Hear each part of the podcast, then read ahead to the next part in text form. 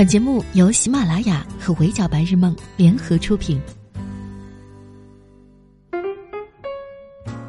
Hello，各位小耳朵们，你们好，欢迎收听本期的 Madam 神侃娱乐圈，我是 Madam 莫咪。网红罗小猫猫子直播喝农药去世的那个事，大家有关注吗？估计不少网友都跟 Madam 一样，在吃到这个瓜之前都不知道他是谁。但是以这样的方式认识他，也是蛮让人觉得遗憾。他直播喝农药自杀的新闻冲上热搜第一之后，相关的讨论也迅速多了起来。眼看着又是抢救无效去世，又是网友怂恿的，每个关键词都越看越觉得刺眼。这个事也比很多人一开始以为的要悲剧很多。先给大家捋捋这个事已知的一些前因后果吧。罗小猫猫子是一个网络主播，在抖音有七十多万粉丝，挺漂亮的一个女孩子。据传，在她十月十四号那场直播之前很久，她就已经有抑郁症了。从她近期抛露的图里就能看出来一些蛛丝马迹，比如她手腕上的那些密密麻麻的伤。虽说没有看到具体的抑郁症的诊断记录，但是这么多伤疤，即使可能没有真的为了自杀割过腕，多多少少也应该是有一段时间的自残行为了。大好的年纪，为什么这么伤害自己的身体？这个事就得从她前后两人男朋友赵某和李某说起了。她的第一任男朋友赵某，也就是赵若琳，是一个扣篮主播。走的是一七四灌篮高手的人设，虽然不想攻击别人的外貌，但是真的很费解，美女到底看上这位哥什么了呀？罗小猫跟赵若琳是二零一九年八月在一起的，那会儿赵若琳还是一个平平无奇的素人扣篮博主，在一起之后。为了给男朋友引流，他们就一起做了一系列 CP 向的短视频。一开始是让罗小猫穿黑丝，后来就是罗小猫经常去球场陪赵若琳打球，在球场等她，在队友面前秀恩爱之类的内容。估计有些抖音实际玩家也有刷到过他俩的视频，当时确实甜到了不少人。说实在的，这种通过炒 CP 换流量的网红情侣不少见，爱磕 CP 的路人也是早见怪不怪了。但是每每看到赵若琳这边的朋友或者粉丝在赵若琳进球之后，用这个穿黑丝的动作以示庆祝，玩罗小猫的黑丝梗，多少是有些令人不适了吧？懂的都懂，反正我是很难理解。后来赵若琳越来越红，粉丝也慢慢多了起来。你以为小情侣的日常会越来越甜？不不不，现实可不是偶像剧。没过多久，赵若琳就开始上演她的渣男戏码，可以说是贡献了一波迷惑行为集锦的水平。按照罗小猫这边的说法，他俩刚在一起没两个月的时候，赵若琳就又跟他的前女友睡到一张床上去了，而且还瞒着罗小猫，让前女友住在他家里。他天真的以为他嘴上说着再也不会了，就真的能够对他忠贞不二。然而劈腿这种事向来都只有零次和 n 次。他发现了很多次赵若琳跟女粉丝聊骚，甚至是睡粉的事，一次又一次的原谅他吧。结果那些女孩子的男朋友都告状告到罗小猫这里了，罗小猫还得出来替赵若琳跟人家道歉。人吧没多红。倒是先把这些渣男一条龙的操作全都学到位了，Madam 看到这儿已经再次忍不住想要吐槽了：这种烂男人还不赶紧跟他分手，是在 dream 着他能为你浪子回头吗？后来就是他俩闹得最凶的怀孕事件，罗小猫怀孕了，赵若琳不仅不承认是她的孩子，还干脆玩消失，让罗小猫找不到她。就算罗小猫主动要求做亲子鉴定，赵若琳也不愿意露面。后来孩子应该是没了，自始至终赵若琳都没有给过他一分钱手术费、营养费，他还跟自己的粉丝撒谎，说给了罗小猫十万块钱，不愿意对人家负责也就算了。赵若琳这个人让人最无语的点在于，他人前人后完全两副面孔，扎得明明白白。人前继续凹他的好男人人设，说孩子可能是他的，希望自己的粉丝不要再去骂他、纠缠他了。说女人也不容易，还祝福罗小猫幸福。实际上字里行间还给罗小猫盖章是外围，给粉丝透露他俩的分手原因是因为这个，表示他其实被罗小猫绿了。偶像本人都烂得这么明目张胆了，不用想都知道，他这样的人能圈到一些什么样的恶臭粉丝。总之，赵若琳就这么毫无证据一引导，评论区的懂王们都跑去一边怜爱他，一边拿这些肮脏的话网暴罗小猫。有一说一，且不说罗小猫是不是外围，就算他真的是，那当初靠着人家女孩子出卖色相、交换流量的时候，也没见他哪一口软饭吃的不香了呀。软饭明明一口都没有少吃，软饭硬吃的骚操作倒是都让他学明白了。就这，罗小猫也还是想着给彼此留下一点最后的体面，只能说可能是真的深爱过这个男人吧。但是，一味的忍让和让步，并没有让罗小猫的处境变得好一点。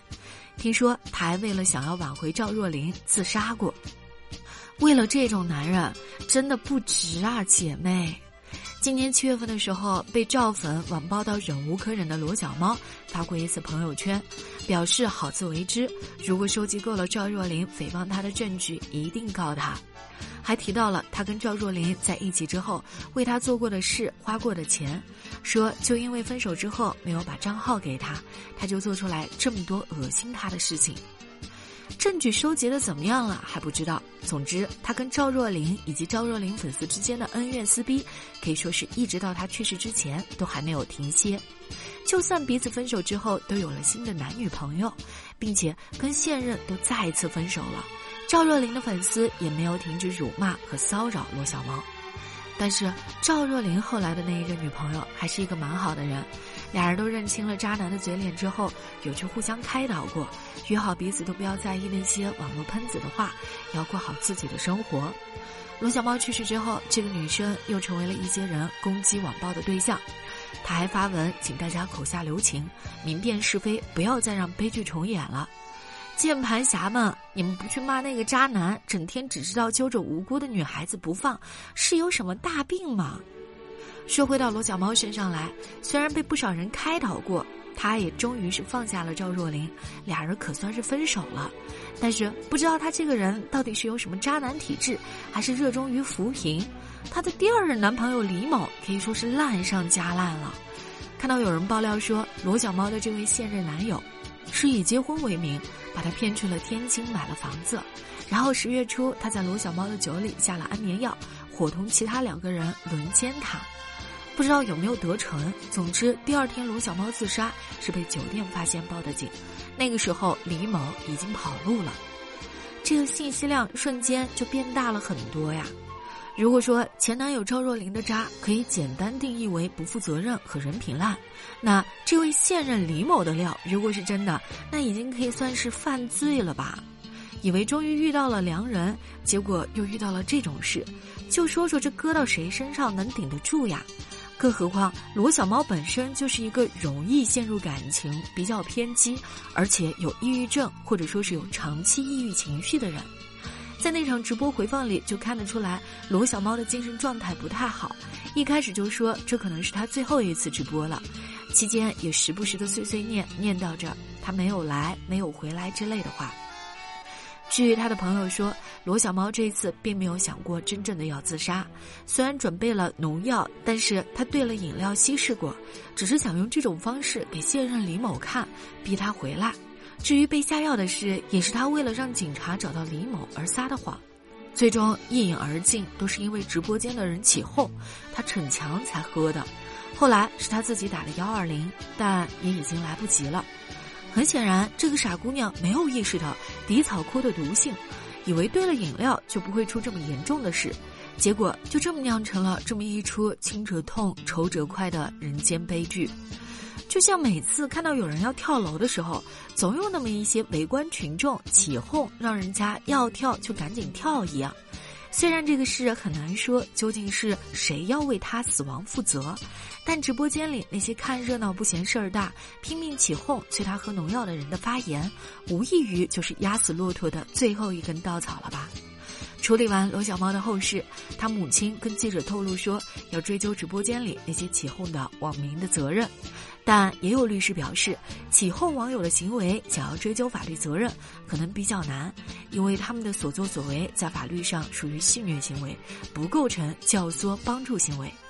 在这件事上，平台方可能将承担更多的行政责任和民事责任，因为没有及时监管到有人直播自杀的事，也没有对弹幕评论尽到积极的管理义务。目前有看到平台已经封禁了一批违规账号，当时起哄最凶的那位 ID 位列其中。至于当时这些起哄的看客有没有对罗小猫自杀行为的实施产生直接的影响，平台方会因为这件事受到哪些处罚，这些都是由专业人士和有关部门去判定了。我们想知道后续的话，只能继续观望。不知道在听说了罗小猫去世的事之后，那个诋毁过她的前男友赵若琳，以及至今还在跑路中的现男友李某，会不会像个男人一样出来说点什么？想想也应该是等不到这样的名场面了，毕竟可能也找不到直接的证据指向他俩中谁需要为罗小猫的死负主要责任。现在露面就意味着主动出来当靶子了。他俩要是能有这个担当和觉悟的话，可能也不至于把罗小猫逼到现在这个境地。最后，想对其他像他这样深陷某一段感情而迷失自我的女孩子说：好的爱情是两个人携手去成为更好的人，而不是需要哪一方以命相逼才能走下去。如果遇到烂人，就该当断则断，让垃圾去他们该去的地方。这个世界上没有谁是真的值得你为他舍弃生命的。好好活着，好好爱自己，这比什么都重要。至于那些永远缺乏同理心、黑白不分、漠视他人生命的看客、键盘侠们，也许很难受到法律层面的惩处。也许他们还会抱着一个事不关己的看客心态，继续躲藏在屏幕背后，去看下一个李小猫、王小猫、张小猫的悲剧大秀，并以此为乐。只能说，做人还是要善良点吧。夜路走多了，难免会失鞋；缺德的事干多了，也总是会遭报应的。好的，以上就是本期的全部内容了，我们下期见，拜。